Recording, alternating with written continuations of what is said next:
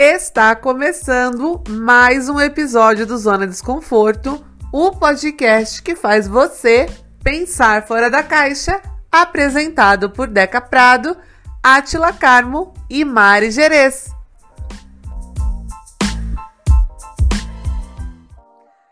E hoje nós estamos com um episódio muito importante para o Zona Desconforto.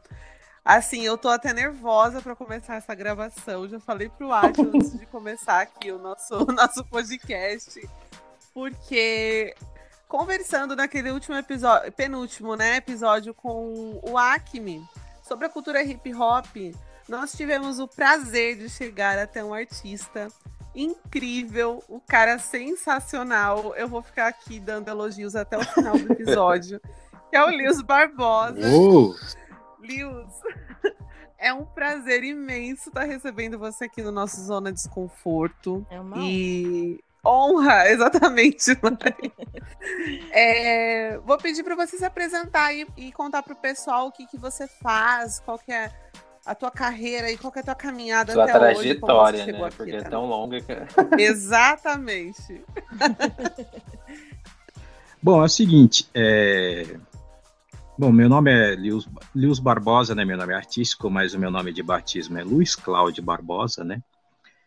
É... O que eu faço precisamente assim no campo da arte, né? Meu eixo principal no campo da arte, das diversa, diversas artes assim que eu trabalho, é a poesia e a música, né?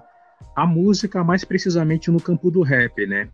Eu trabalho com rap até antes eu trabalhar com a cena dos saraus e. Comecei a cantar rap logo ali, em 1989. É, Direto do túnel do tempo. direto No no ano- túnel do no tempo, ano- né? No ano que eu nasci. Olha só, então. Foi a primeira vez que eu comecei a cantar, né? Porque naquela época, assim, né? Alguns grupos. Era, era bem no início da cena do rap nacional, na verdade, né? Assim, o rap existia ainda no final dos anos 80, na segunda metade dos, anos- dos anos 80, mas o rap nacional, né? Na verdade, né? Mas de forma mais embrionária. Ele começou mais a crescer a cena mesmo através das coletâneas, né? Começou com a coletânea Hip Hop Cultura de Rua que apresentou o Taíde, né? Naquele período eu frequentava os bailes blacks, né? São Paulo, a cena dos bailes blacks eram muito forte, né, em São Paulo. E eu comecei a ter acesso ao rap ali, né? Inclusive a palavra rap, a primeira vez que eu ouvi para entender o, qual era o nome daquele gênero musical foi através de um DJ da Chic Show. Era uma das equipes de bailes, né? E foi justamente num baile da Chic Show que eles abriam espaço para os grupos de rap cantarem durante a- a- o baile, né, a balada, né? Acontecia uma balada à tarde, assim, nos domingos, né? E a gente cantava. Tinha um espaço chamado Clube do Rap, no Neon Clube, que era um baile na, no bairro da Vila Prudente, aqui na zona leste de São Paulo, né? E eu me apresentei a primeira vez lá. A primeira vez que eu subi no palco, assim, né? Foi interessante, assim, porque foi um período que, inclusive, o o MC do grupo, eu só escrevia, né? Não cantava ainda. Eu fui substituir um dos MCs. Depois desse dia, eu nunca mais tive paz.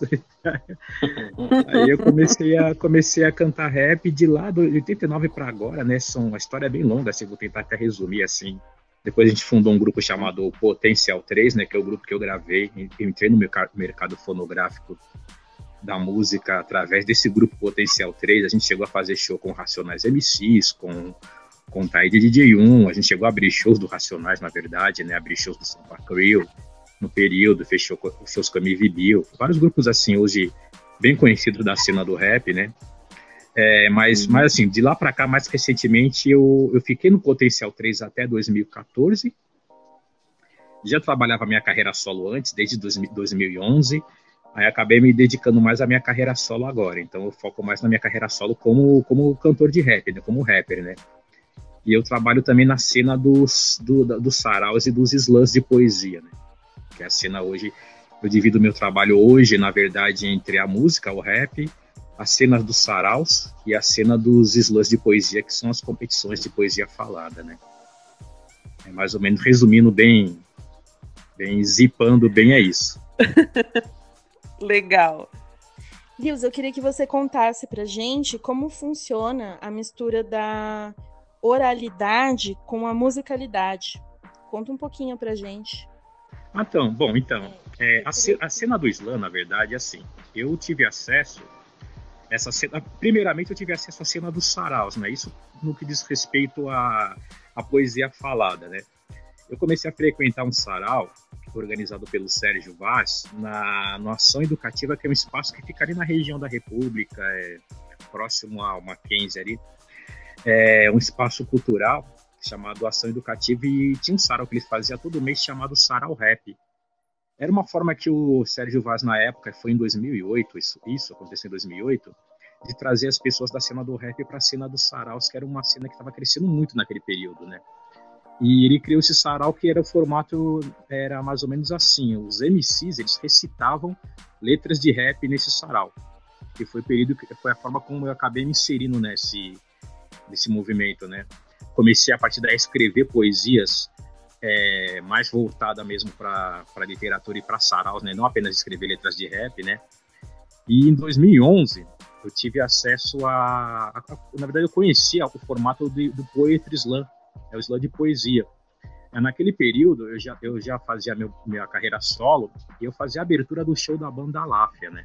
Comecei, na verdade, nesse ano a, a fazer show com a banda Láfia e num dos shows com a banda Láfia eu conheci a Roberta Estrela Dalva, porque nesse mesmo dia ela participou do show junto comigo, né? No espaço chamado Cabo, na região da Consolação, e ela me falou sobre o slam, né? Porque eu estranhei muito, né? Falei, nossa, competição de poesia falada, eu nunca vi isso, via muito competição de batalhas de MCs, assim, né? Pra mim era muito próximo disso, mas eu nunca estranhava muito essa ideia de competição de poesia falada, e ela me convidou para participar de uma edição do Zap Slam, né? Que é o primeiro slam de poesia, né?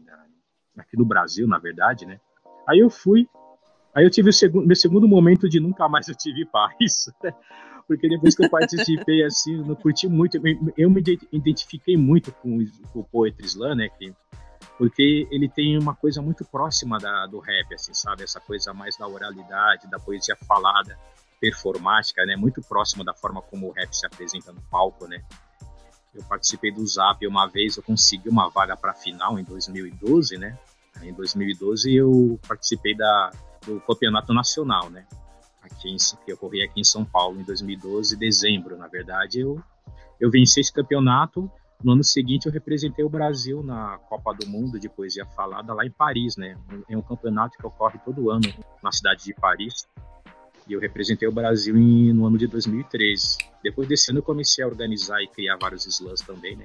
Aí de lá para cá, eu trabalho mais nessas três cenas, né? Saraus, eu organizo o sarau, faço parte do um sarau aqui do Ipiranga chamado Sarau Musical da Capoeira, né, que ele mistura sonoridade de capoeira com várias vertentes da cultura afro, junto com a poesia falada. Organizo o slam versátil, né, é o slam de poesia também, e eu tenho minha carreira musical aí no campo do, do rap também. Ô, Lius, você falou Muito sobre a batalha de MCs e o slam. Basicamente, qual que é a diferença dos dois, assim? Então, é, a batalha de MCs são batalhas de rap, né? Você, o, por exemplo, como que funciona a batalha de MC? Tem, tem duas vertentes hoje de batalhas de MC. Uma eles chamam batalha de sangue, que é aquela batalha mais tradicional, né? Que é um MC contra outro MC, ele faz uma rima geralmente é, atacando o outro, ou competindo contra o outro. Fala, é, é, é muito mais é, no improviso mesmo, no sentido de você coloca o MC contra o outro, o outro fala mal do outro, um responde, sabe? Fica mais essa coisa. Uhum. Existe uma outra vertente que é a batalha de conhecimento, que é, é, é, é surgiu uns anos para cá, onde as pessoas elas dão um tema e os dois MCs eles têm que apresentar uma rima na hora usando esse tema. Eu acho bem mais difícil porque você tem que ter uma bagagem de conhecimento um pouco maior assim para você elaborar uma rima na hora. De acordo com um dia eu vi uma batalha de MC, o cara apresentou lá um tema, tem que falar sobre é Gengis Khan, assim, sabe? Tipo, Nossa. desse tipo, assim, Caramba. assim, sobre revolta dos malês, assim, uma pessoa apresentou, e aí já fica complicado. É, mas eu, eu, curto, eu curto muito a batalha do conhecimento por isso, não basta só você ter a, bagagem, a, a, técnica de desenvolver a rima na hora, mas você ter uma bagagem de conhecimento, né, que é importante para para escrita, né, no caso do rap. Repertório, né?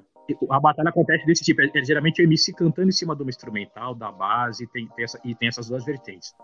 O slam, ele segue basicamente quase a mesma coisa, mas não, não é um, um, poeta competindo contra o outro. Não existe um embate entre os dois.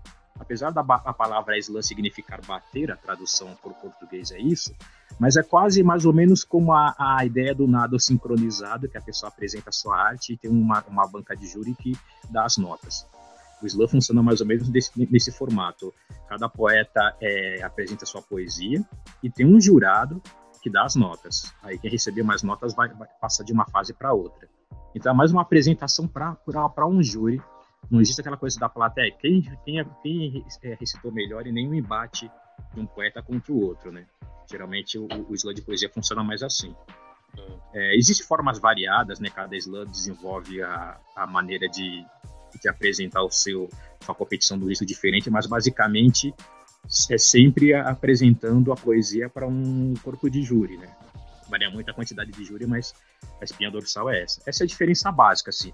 E a apresentação da poesia no slam é poesia capela, porque o slam tem o seguinte critério: você só pode fazer poesias autorais, sem acompanhamento musical, e sem figurinos e objetos cênicos. Isso é uma forma de você focar única e exclusivamente a, a oralidade e a poesia falada, né? Porque você pode ter diferenças aí. Alguém vem com uma banda, por exemplo, e vai competir com uma pessoa que só vai usar o microfone, sabe? Então é, é proibido a utilização de objetos cênicos e acompanhamento musical devido a essa questão. Né?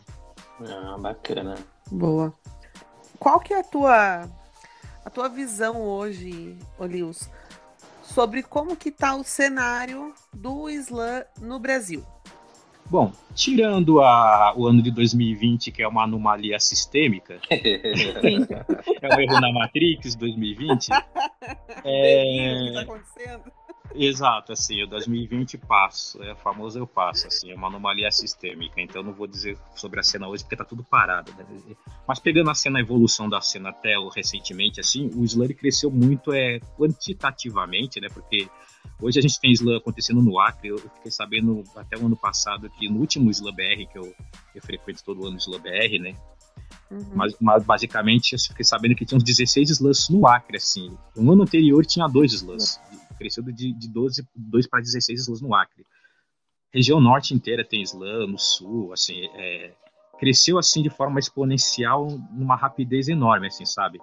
Mas não uhum. só no que diz respeito à quantidade, assim, a qualidade, a, a forma como o slam cada vez está sendo inserido na nossa cultura, né, na cultura periférica, ele, ele tá, tá, tá bastante representativo, assim, porque eu estou percebendo que tão, estão surgindo vertentes variadas, assim, de slams, assim, sabe, no que diz respeito a ao formato, por exemplo. Vou dar alguns, vou dar alguns exemplos de formas como o brasileiro consegue ser criativo, assim, porque o slam se espalhou no mundo inteiro, mas ele não desenvolveu uma, uma variedade grande assim dentro dos formatos. Aqui no Brasil, com pouco tempo que o slam existe, ele conseguiu desenvolver formatos muito criativos, assim. Eu pego o exemplo o menor slam do mundo, que foi criado pelo Daniel Menchone, por exemplo, que é um poeta aqui de São Paulo.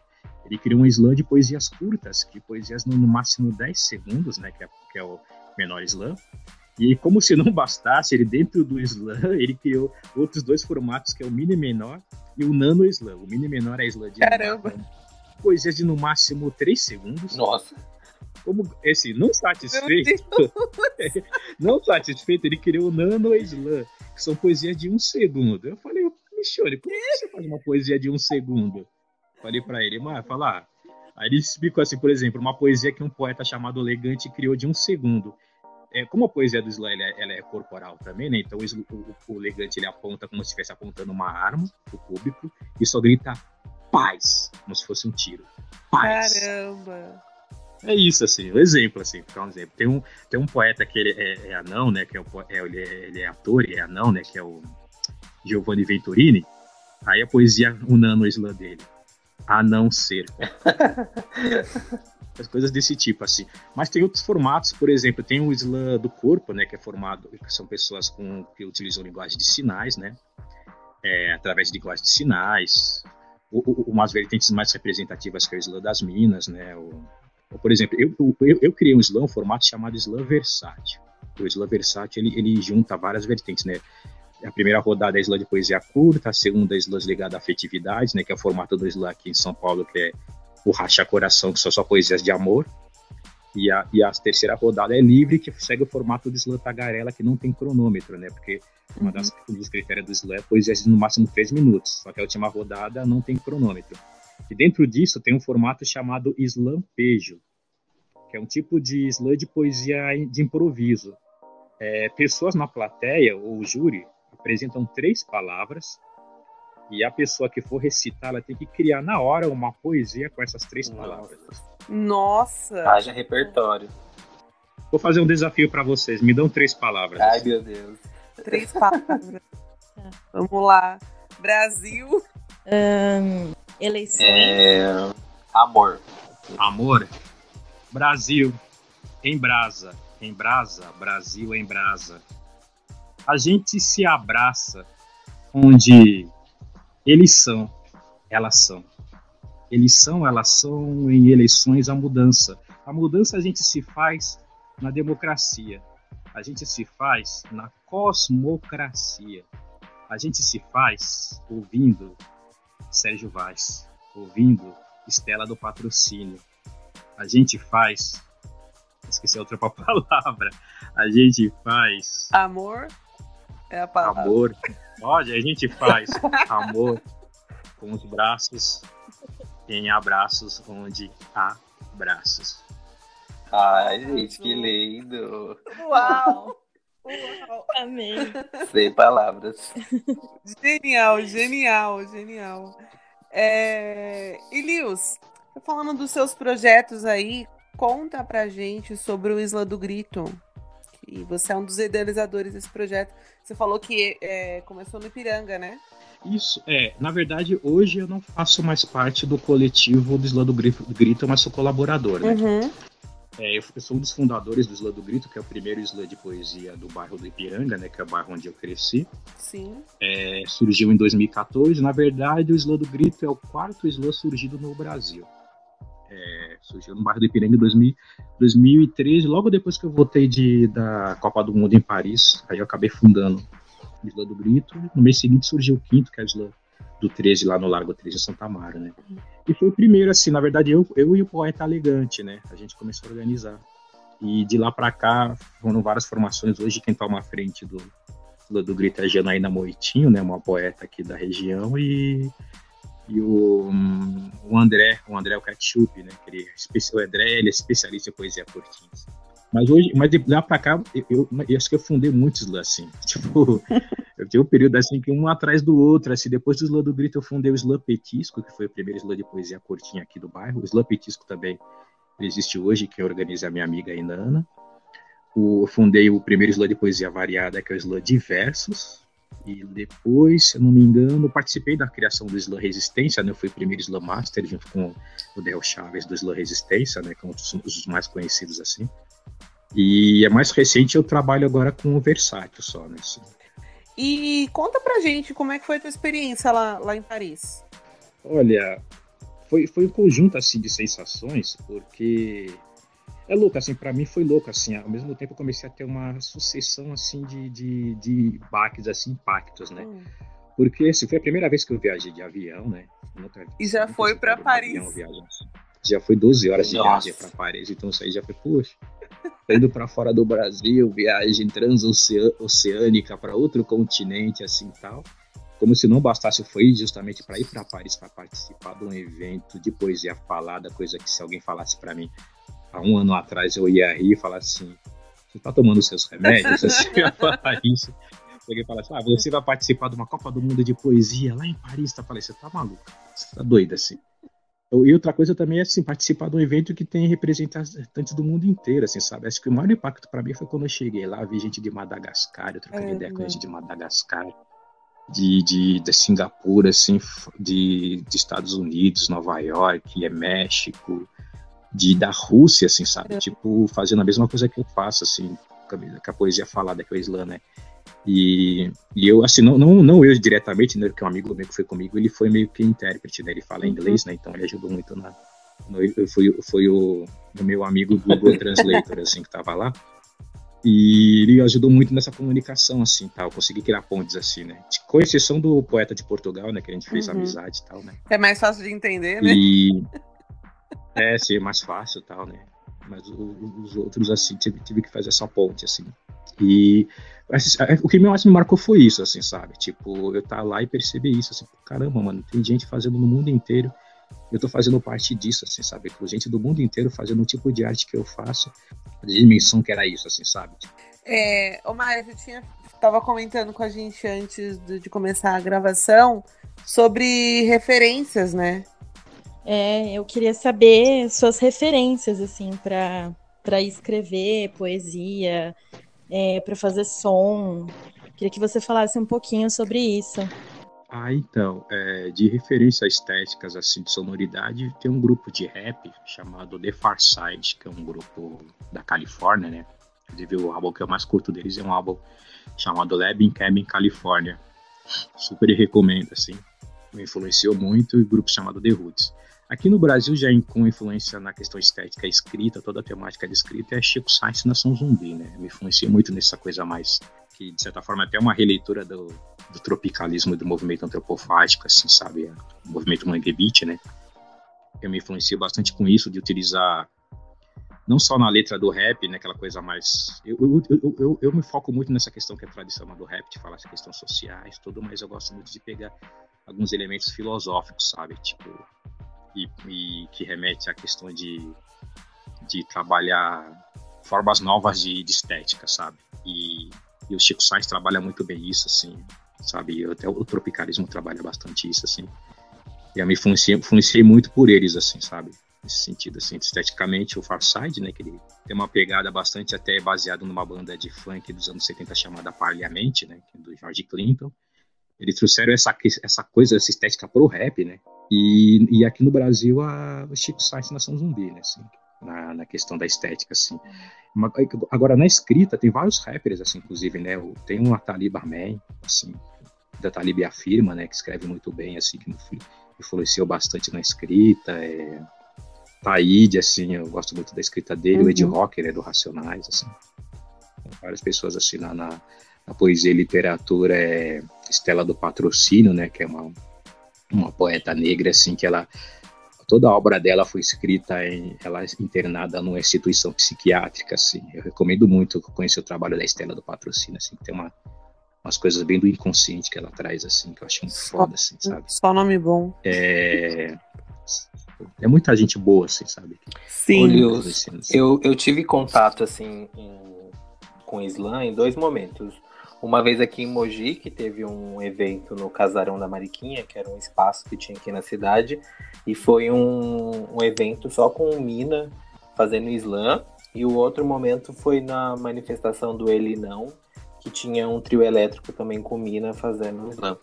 Nesses dois momentos, a, a pauta assim, que elas traziam, esse repertório que a, a Mari acabou de te perguntar, sempre era ligado à resistência, é, a crítica ao sistema, o encarceramento do, da população preta, criticou a, a, da Preta Ferreira, do Rafael Braga, palavras sobre divindades de religiões de matriz africana. Boa parte do, do, dos islãs tem essa consciência do, do desse, dessa resistência do povo preto ou não necessariamente? Fala-se de todos os temas. Então, é, o Islã, inicialmente, ele, ele era mais pulverizado na, nessa questão estética e, da, e, as temáticas, né? Quando comecei a frequentar o Zap Islã no núcleo Bartolomeu de Depoimentos, no bairro da Pompeia, eu percebia que existia uma era era mais pulverizado. Não tinha não existia uma temática central assim. Existiam os poemas de resistência, obviamente, né? Mas não era uma era o principal. Quando a cena do slam começou a se propagar em São Paulo, inclusive é interessante pontuar isso, porque a partir da criação do slam da Guilhermina, foi o primeiro slam, posso até dizer, talvez, assim, eu não posso passar essa informação de forma categórica, mas eu, eu percebo que o primeiro slam de rua do mundo, eu não tenho conhecimento, né, então posso estar errado, mas eu tenho conhecimento, o primeiro slam de rua do mundo, feito na rua, Guilhermina, é, a partir daí começou a ter acesso a pessoas mais ligadas à cultura periférica, assim, sabe? E começaram a trazer algumas temáticas de vivências mesmo, de, no sentido no sentido de na necessidade do que eles precisavam falar, sabe? E a questão mesmo de combate à opressão foi o carro-chefe no, no, no, que diz respeito à temática. Isso fortaleceu muito as pessoas a trazerem essa temática para o Islã. É, isso no Islã da Guilhermina que surgiu em 2012. Em 2000, de 2013 para 2014 surgiu o Islã Resistência, ele surgiu justamente dentro do contexto das manifestações de 2013, então ele trouxe muito essa questão da, da resistência também, da, da temática de, de combate a opressões, né, de vários tipos, né, ele acontecia na Praça Roosevelt. É uma coisa que eu acho interessante, né? Que parece que existe uma egrégora de energia na Praça Roosevelt, assim, porque a Praça, Praça Roosevelt foi justamente o ponto de São Paulo que surgiram a reunião dos rappers nos anos 90, que deu origem às posses de rap, né? Que eram os coletivos de rap nos anos 90. Que tinha esse trabalho também de resistência e de ativismo nos anos 90, né? Isso eu achei louco, assim. E surgiu na, na, na Praça Roosevelt, os da resistência, né? e trouxe à tona mais essas temáticas. Assim. Então, naturalmente, isso começou a se propagar mais na, na cena do slam. As pessoas procuraram trabalhar mais isso, assim, sabe? É, existem outras temáticas no slam, existe, mas a, a, temática mais difundida é essa temática de resistência e combate a, a várias formas de expressão, né? Desde, desde a questão da, do, do, do, feminismo, como da militância negra, como combate à intolerância religiosa contra as religiões de matriz africanas e indígenas, né? contra outras formas de, de opressão, assim, e utilizar a voz e a poesia, o poder da fala, através da poesia, como, como instrumento de luta, né? Mas é lógico, assim, eu, eu, eu, eu defendo muito que mantenha-se isso, né? Esse tipo de aspecto, mas por outro lado eu também defendo a, a, a, diversidade, assim, acho que é importante a gente ter essa diversidade também, em temáticas também, né? Fora, fora essa, assim, sabe? É importante, assim, mas hoje a temática principal no Islã é essa. Bacana. Muito bom. E agora, chegando ao período de quarentena que a gente está que a gente tá vivendo, eu queria que você falasse sobre como que foi a experiência, ou está sendo, né, a experiência dessas transmissões de saraus por lives, né? Então, é, eu recebi, recebi vários convites assim, né, de saraus online, rodas de conversa, né, online, assim, participei bastante, assim, né, acho que é importante, né? Porque é o que a gente tem, né? É, esse, nesse momento assim, a gente percebe que a tecnologia ela tem o seu lado bom, né? Porque se a gente, se a gente não tivesse essa tecnologia da internet, da capacidade de conexão, e, e, se o isolamento acontecesse da mesma forma que acontece hoje, seria impossível a gente saber o que está acontecendo e se comunicar e, e, trazer à tona o nosso uhum. trabalho, a nossa voz, né? Vai ficar bem difícil, assim, se, se, se, o tipo de isolamento que a gente teve hoje, se acontecesse nos anos 80, nos anos 90, ia ser bem difícil, assim, sabe? É, dificilmente a gente ia poder manifestar nossa voz e ter criar conexões, assim, sabe? Acho que a gente é problemas psíquicos Nossa, maiores, assim, eu acho. Né? É, acho que é bem provável, assim. Mas tudo bem que a gente teria menos fake news também, menos terraplanismo, né? Mas, sei lá, é, são os dois lados da moeda, né? É. Mas é, eu acho que é importante, assim, para mim agregou bastante, assim, muita gente teve acesso e é, é louco, assim, porque eu, eu, nesse período também, eu, olha que coisa interessante, assim, nesse período de quarentena, na forma de conseguir desenvolver a resiliência e criar forma de lidar com isso, eu tive comecei a ter insights e ideias que eu nunca teria se não tivesse acontecido essa pandemia assim. De que maneira eu poderia trabalhar poesia, sabe? Inclusive eu criei até alguns quadros no meu canal, o Bal, Básico, né, que é um, um, quadro que eu criei de poesias curtinhas que eu comecei a fazer em casa, tal, e postar. Que eu, eu senti uma necessidade maior de fazer coisas no, utilizando a internet, sabe? Que eu não tinha tanto vontade de fazer no período assim. E eu comecei a ter mais, focar mais nisso, assim. São coisas assim que eu comecei a dar início e mesmo após as coisas abrirem assim, eu vou dar continuidade, assim. Então me ajudou muito a, a desenvolver, assim, método de, métodos de utilizar a rede social para para trabalhar a arte. Acho que tem umas percepções diferentes de que maneira a gente pode utilizar e desenvolver Sim. o nosso trabalho, assim, sabe? E é isso. Para 2021, eu sei que tá, tá incerto, né? Tudo tá incerto, a gente precisa de várias certezas aí para voltar, considerava como normal, né? Mas tem algum projeto seu aí que é. tá, ou mesmo online, que tá rolando aí em 2020 para o próximo ano? Olha, tem muita coisa. Assim. Tanto nessa questão no que diz respeito a, a trabalhar aí na internet, né, no mundo do ciberespaço, né, que é o nosso novo mundo, né? Admirável mundo novo é o ciberespaço, assim. Ele não vai excluir o mundo físico, Exato. mas ele está aí agora, né? Tem bastante coisa aí, né? Online mesmo, de vários tipos envolvendo música, poesia, trabalhos sociais, empreendedorismo na periferia, todo esse tipo de coisa assim, logo logo Ai, teremos sim. novidades aí. A, a gente está caminhando, já, está caminhando para o final. É isso. E eu queria que você recitasse aí um, uma poesia sua para a gente conhecer melhor o seu trabalho. Vamos lá, lembrar de alguma aqui. Bom, é, nome do poema é Leoa Nina, a rainha guerreira. de doçuras espadas, com batalhas travadas em arteiras trincheiras, ela muda as medalhas para a digna juba, seu sorriso derruba as melhores muralhas. Ela ruge a coragem da menina leoa, salvadora selvagem, que dispensa as coroas. O Pará que me ampara dos perfumes colônias, seu ori de Dandara abalou Babilônias. Leonina, a menina de Lu que ilumina, é Leoanina, Leonina, a menina de Lu que ilumina, é Leoanina, sua derme noturna de enorme fortuna, anoitece a tirana, paulistana savana, colorindo colares com sementes solares que convertem tumbeiros em tambores temperos, alavanca o levante de subúrbios sabores, ela inunda os senhores numa enchente achante. Sua fala felina amordece a mordaça, não descansa na caça pela voz feminina, leonina, a menina de Lu que ilumina, é Leoanina, Leonina, a menina de Lu que ilumina, é Leoa Nossa. Uau. Parabéns. Só palmas, só palmas. Muito foda.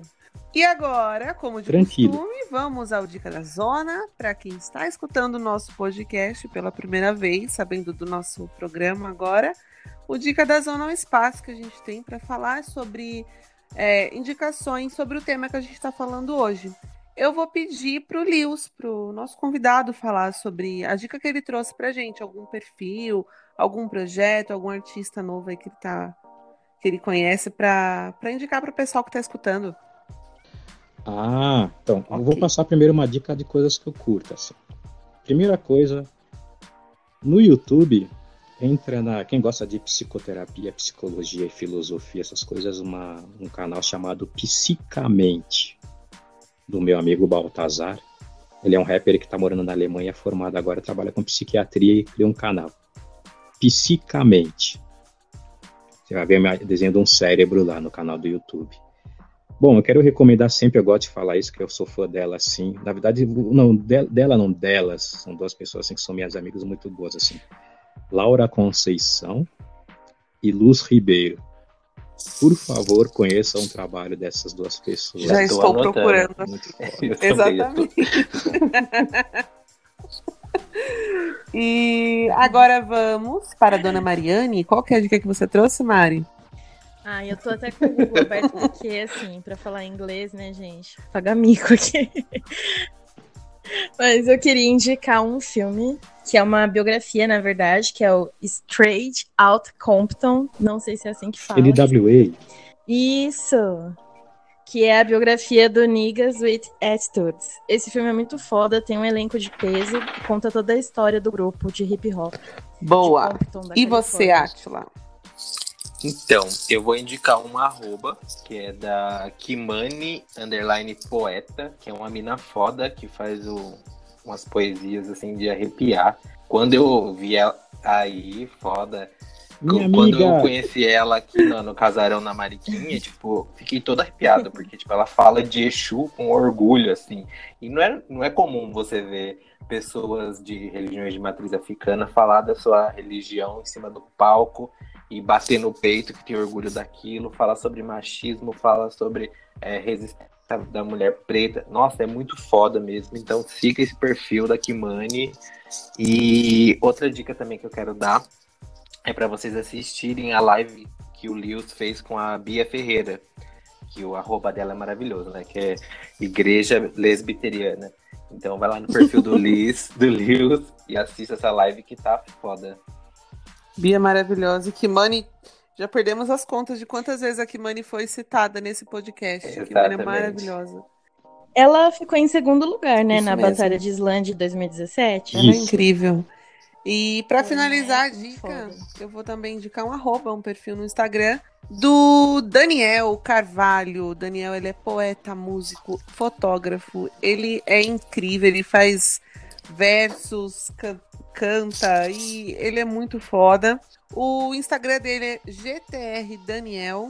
É um cara muito legal o trabalho dele. Fica aí essa dica para vocês. E agora nós vamos às redes sociais. Também vou pedir para o Lios começar para passar onde que o pessoal consegue te encontrar e saber mais sobre o seu trabalho, Lios.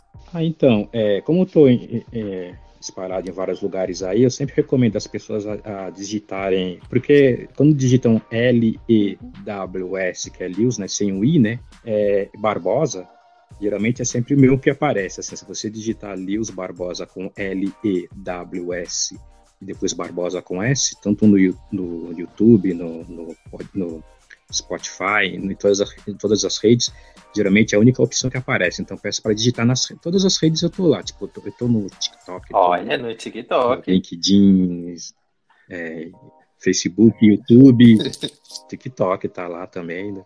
Aí digita lá Lios Barbosa, com essa, sem o I, né? Com essa, essas letras que eu passei aí e digitar lá e me acham por lá. Nas, na, nas plataformas também, né? Deezer, Spotify, Apple Music também, meus, meus álbuns e minhas músicas estão lá. Perfeito. Vocês me acham por aí. E, Atlimari, quais são as redes sociais de vocês? Bom, vocês me encontram no Instagram como arroba marigerês. E você, Atila? Eu sou Atila Carmo em todas as redes. E para finalizar, vocês me encontram pelo Deca Prado no Instagram, o Deca com a letra K. Não se esqueçam de seguir a gente pelas redes sociais. A gente está no Instagram pelo Zona Desconforto Pod. No Twitter por Zona Desconforto, no lugar do O, no Desconforto é o número zero. Enviem e-mails, continuem enviando, enviando e-mails para falar o que vocês acharam dos nossos episódios, contarem histórias pelo podcast zonadesconforto.gmail.com. E mais uma vez, eu vou agradecer o pessoal da, do, da A2C Comunicação Digital, porque eles estão fazendo uns stories melhores do que os outros lá na nossa comunicação da semana passada. Né? Nas semanas passadas, na verdade, tiveram enquetes, batalhas lá sobre os episódios, os temas dos episódios, e o pessoal adorou. E assim, eu também sou suspeita para falar, ficou genial. Muito obrigada pelo pessoal da, da DC Comunicação. Quem quiser conhecer o trabalho deles e também contratar os serviços é A2C Comunicação Digital no, no Instagram. Ou se for procurar, não quiser jogar tudo isso, só colocar A2C Underline Comunicação. E é isso. Lios, muito obrigada pela sua presença aqui no, no nosso podcast. Mais uma vez falando, foi uma honra te receber aqui. Você é um cara fodido, um cara genial, um artista que, assim, todo o sucesso do mundo para você. Foi um prazer conversar com você aqui e receber você no nosso podcast. Muito obrigada, viu, Lewis? Oh, da hora, eu agradeço. Essa também, troca é muito boa. Pelo convite. E muito obrigada a você que ficou escutando a gente. É. Ótimo final de semana, ótima semana. A gente se vê no próximo episódio. Um beijo, um abraço para todo mundo. Um beijo e até semana que vem.